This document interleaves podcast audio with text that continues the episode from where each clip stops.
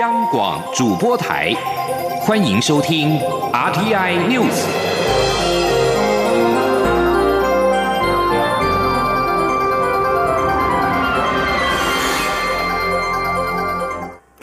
各位好，我是张旭华，欢迎收听这节央广主播台提供给您的 RTI News。前总统马英九今天指出，台湾处于中美两大军事经济强权对撞的最前线，如果擦枪走火，台湾恐怕成为棋棋局中的弃子。他也再次提到，承认九二共识才是捍卫台湾、解决危机的根本之道。对此，总统府发言人黄崇彦表示：“中国的九二共识就是一中原则、追求统一的九二共识。北京当局从未接受马前总统口中的一中各表，更不容中华民国有生存空间。只有矮化台湾的一国两制，而这也是全体国人所共同反对的。”黄崇彦表示，过去这段期间，台湾勉力为区域的和平稳定及国际社会福祉做出贡献。而面对中国各项威胁打压，台湾不是放弃自己的自由民主，不是退让国家主权，而应该更团结一致，争取更多来自国际社会的认同和支持，并共同努力对抗集权的威胁。这才是真正保卫国家的方法。行政院发言人丁一敏今天表示，身为前国家元首，为了推销自己想象中的九二共识，竟不断和中国政府唱和，一起用战争威胁台湾人民，令人感到纳闷。接下来关心的是，中央流行疫情指挥中心今天召开记者会，进一步说明昨天公布的一名武汉肺炎 （COVID-19） 新增病例是二十多岁的本国籍女性，今年一月下旬到墨西哥工作，日前出现疑似症状，但当地无法对轻症者裁剪，于是，在回国检疫之后确诊。总计，我国目前有四百八十七个确诊病例。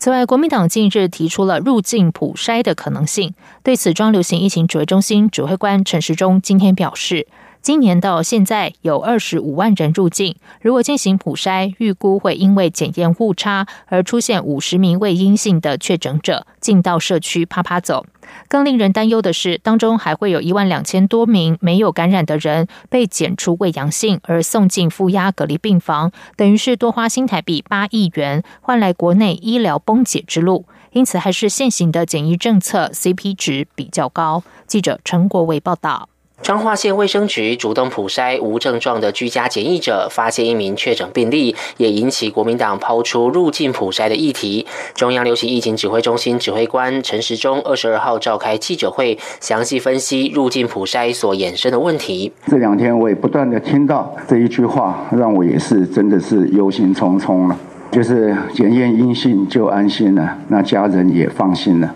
听起来很好，可它就是一个防疫的大破口。陈时中表示，我国从今年一月到现在，大约二十五万人入境。假设以盛行率百分之零点二来推测，预估当中会有五百人受感染。但如果在入境时全面筛检，只会顺利找到其中四百五十个阳性个案。另外有病毒的五十人会呈现未阴性。这时如果又规定检验阴性者不用接受居家检疫十四天，这五十人就有可能进入社区，造成社区感染。冰岛模式就是个例子。所以这里里面大概是简易隔离比较重要，还是普筛比较重要？现在很清楚的一个情况，你只要把这些人全部的人都把他隔离十四天，事实上到十四天以后，那基本上他的传染性已经降到最低，几乎是没有了。他更指出，在这二十五万人当中，估算会有一万两千四百七十五人被检出未阳性，也就是明明没病，却会因检验误差全被收治负压隔离病房。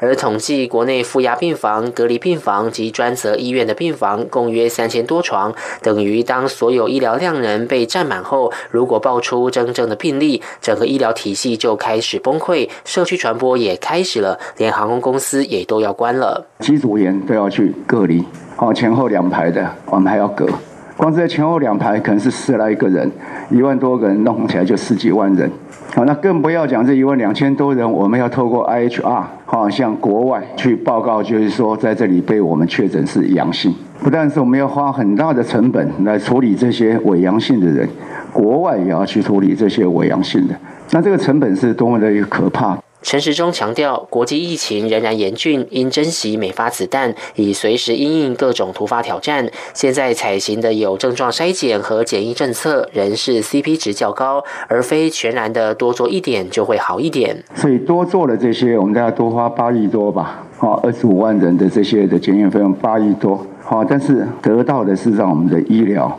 步入一个崩解的道路。陈时中认为，国民党提出入境普筛也是一种讨论。现在透过相关说明，也能让地方政府了解后续所出现的情况将是社会不可承担之重。中央广播电台记者陈国伟台北采访报道。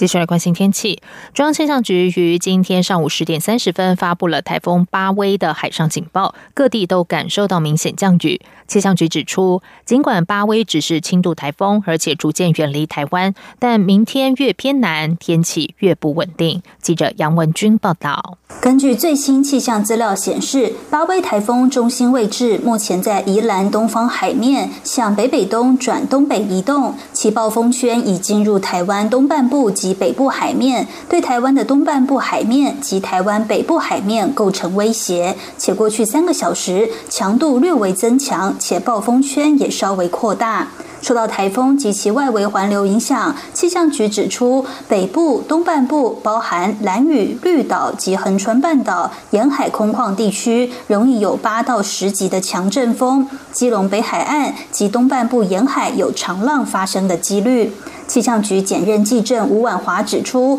从云图上来观察，台湾东部对流云系旺盛，西侧尽管比较弱，但中部以南地区有出现短时大雨，最大时雨量八十毫米，发生在南投、屏东及台南。现在雨势稍微减弱，但仍受到一波波云系的影响。尽管巴威只是轻度台风，且逐渐远离台湾，但明天越偏南，天气越不稳定。吴婉华说：“我们预估在西半部地区，整天断断续续会下短暂阵雨或雷雨；东半部地区雨势可能会比今天缓和一些些，但仍然会有短暂下雨的机会。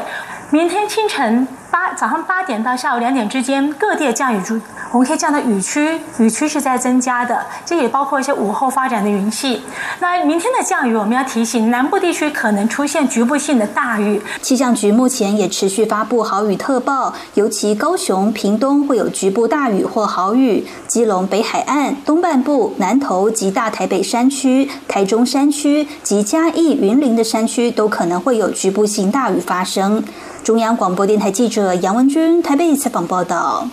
在外电消息方面，日本各地目前不仅受到武汉肺炎 （COVID-19） 疫情影响，部分地区连日出现超过摄氏摄氏三十五度的酷暑，甚至出现逼近四十度、攸关性命的危险热度，造成许多人不幸死亡。根据东京都统计，东京都内从疫情爆发以来到本月二十一号为止，共有三百五十人死于武汉肺炎，但中暑死亡人数在短短二十一天就多达一百四十八人。此外，日本日前发生两起案例，都误把武汉肺炎当成中暑，结果造成疫情扩散。这是因为两者初期症状难辨，已经造成前线医疗人员如临大敌，甚至对急救体系造成压力。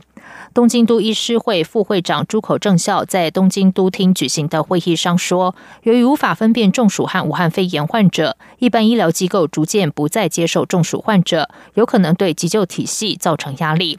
日本急救学会表示，为了不让中暑患者占用专用病床，有必要完善能够迅速得知 PCR 检查结果的体系。中共中央政治局委员杨洁篪二十一号抵达韩国釜山，今天早上出席和青瓦台国家保安市长徐勋的会谈。就媒体询问中国国家主席习近平今年访韩的可能性，杨洁篪并没有回应。韩联社报道，中共中央政治局委员、中央外事工作委员办公室主任杨洁篪结束访问新加坡行程之后，二十一号抵达釜山，今天早上出席会谈，讨论韩中防疫合作、高层交流及朝鲜半岛情势等议题，也。会就中国国家主席习近平访韩问题交换意见。不过，媒体在会前询问杨洁篪，习近平是否可能在今年访韩，他没有回应，径自进入会场。韩中原本希望促成习近平今年上半年访韩，但受到武汉肺炎 （COVID-19） 影响延宕。杨洁篪这次访韩也是疫情爆发之后，中国高层官员首次访韩。以上，央广主播台，谢谢收听。这里是中央广播电台台湾之音。